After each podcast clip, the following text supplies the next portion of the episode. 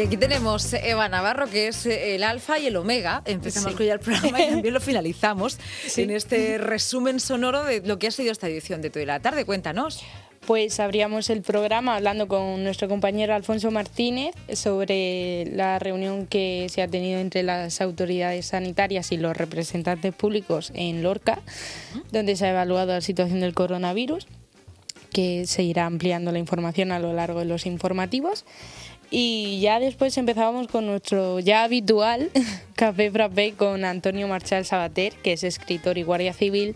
Y aparte de contar un poco su trayectoria como guardia civil y su papel importante en la lucha contra el terrorismo, sobre todo nos ha contado la, la idea de, con la que surge su libro, que es su interés personal de destapar a esas mafias del este que surgieron tras la caída del muro de Berlín y del comunismo y de eso trata su libro en general, aunque es un poco ficción, mm, está basado en una gran investigación que ha llevado él a cabo personalmente. ¿Y lo tienes aquí debajo? Exactamente. Se titula DASA, por si alguien no lo sabía, y está disponible en casi todas las librerías de Murcia, según escucha.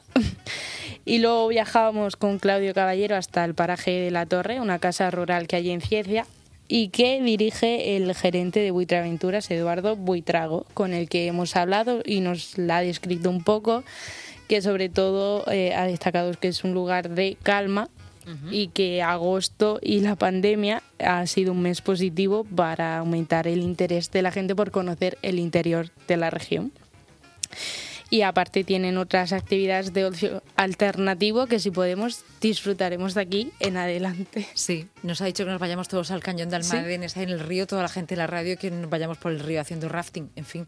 Ahí lo pues deja, ahí lo dejamos. Pues hay que aprovechar porque con la calor que hace. sí.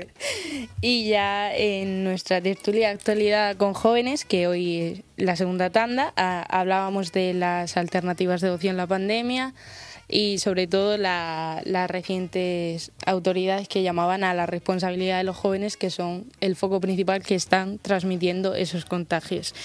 Y también por medio de la tertulia se ha metido Joan Carles Marx, eh, una entrevista a uno de los investigadores firmantes del documento para que pide una auditoría sanitaria tras la crisis del COVID y sobre todo él recalca la necesidad de esta autoría. Necesitamos que esa e, evaluación, que esa auditoría se haga eh, ya, porque la idea es que pueda ser utilizada para, para estos momentos, no para cuando cuando ya la hayamos resuelto, haya salido la vacuna o, o tengamos una solución milagrosa, sino lo necesitamos cuando en estos momentos tenemos una situación difícil, complicada, con un número de casos elevado, con un número de brotes que supera eh, los 590 eh, existentes en activo en estos momentos y por tanto necesitamos saber cómo actuar y de qué forma hacerlo para poder eh, sacarle jugo a esta situación tan problemática como es la que tenemos hoy en día. Pues así lo relataba Joan Carlos Marx y después ah, hemos podido seguir con la tertulia y hemos hablado de ellos han apoyado la necesidad de esa auditoría y del peligro que corre eh, frecuentemente ahora entre los representantes públicos que culpan a los jóvenes del foco principal, pero eh, han querido recalcar ellos personalmente el peligro de englobar a todos los jóvenes bajo esa poca responsabilidad. Lo que estamos haciendo también es englobar al colectivo de los jóvenes como solo la parte del colectivo que mm, es más irresponsable, la que hace más ruido. Y eso, por una parte, está mal porque hacemos que el resto de jóvenes que estamos intentando llevar cuidado, intentando llevar las medidas, eh, es como que no existimos y que todo el peso, mm, toda la culpa de eh, lo que está pasando recae también sobre los que llevamos cuidado. No me identifico porque no voy a una discoteca y me quito la mascarilla, no me pongo a dar besos y abrazos a gente que a lo mejor acabo de conocer o que hace meses que no veo y no sé su situación. Intento pues eh, tomar las medidas que nos han pedido y ya está. En las voces de nuestros jóvenes tertulianos, además graduados en periodismo, así que de esto de la comunicación y cómo comunicar lo que está mm. pasando con los jóvenes nos han enseñado mucho. Sí, la verdad es que sí. Y ya luego, hoy volví a Antonio Tapia, pintor que ven a hablarnos y descubrirnos el arte en la región. Persona, hoy particularmente hemos hablado de Rosana Sicha y un cuadro suyo de 2009 Y aunque Antonio Tapia describe con palabras el cuadro, a mí personalmente me gustaría escribir al artista, que según he navegado en la red he descubierto su web y es licenciada en Bellas Artes por la Universidad de Valencia y ha realizado algunos cursos impartidos por artistas mm, de la talla como Cristóbal Gavarrón o Antonio López y ella principalmente dice que su trabajo se basa fundamentalmente en el paisaje urbano y el retrato femenino. Y el hecho de escoger siempre rostros de mujeres eh, se debe a que son capaces de expresar toda su sensibilidad adentrándose en un mundo más allá de su simple rostro, su tratamiento de vida, eh, transmitiendo esa vida, una reflexión, calma, tranquilidad.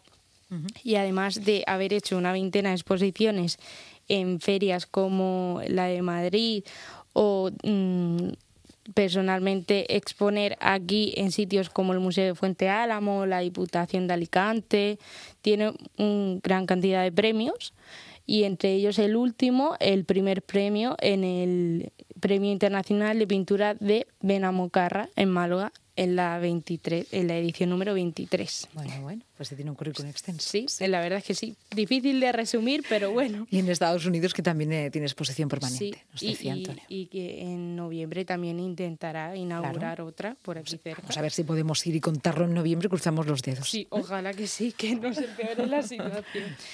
Y después eh, hemos tenido la suerte de hablar con Jaime Pérez, de la mano de nuestro compañero José Antonio Vera, subdirector general de Salud Pública, que entre otras cosas de la actualidad informativa del COVID, él ha querido recalcar el descenso de ingresos de los enfermos por COVID en los hospitales, pero el aumento de estos casos. Eh, hay que tener en cuenta que ahora mismo el dato, los datos que tenemos son mucho más reales que los datos que teníamos en primavera.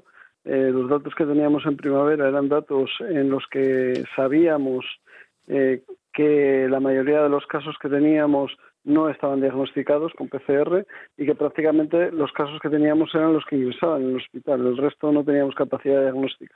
Ahora eso ha cambiado y en general diagnosticamos la mayoría de los casos, lo vemos con preocupación y con, con mucho trabajo para intentar controlar esos brotes que tenemos eh, en la región. Y ya para finalizar, pues ya para finalizar, recientemente se acaba de ir a Cenada María del estudio y hemos hablado con ella sobre el miedo al cambio desde la terapia de los caballos y ella ha, ha dicho que vamos cogiendo el miedo conforme vamos creciendo y yo quería destacar una frase suya que me ha gustado mucho que dice que el cambio es la muerte de algo conocido y el conocimiento de algo que desconocemos sobre todo es el miedo a salir de esa zona de confort que ha explicado y que no tenemos por qué tener miedo de salir porque donde está el aprendizaje es en el cambio.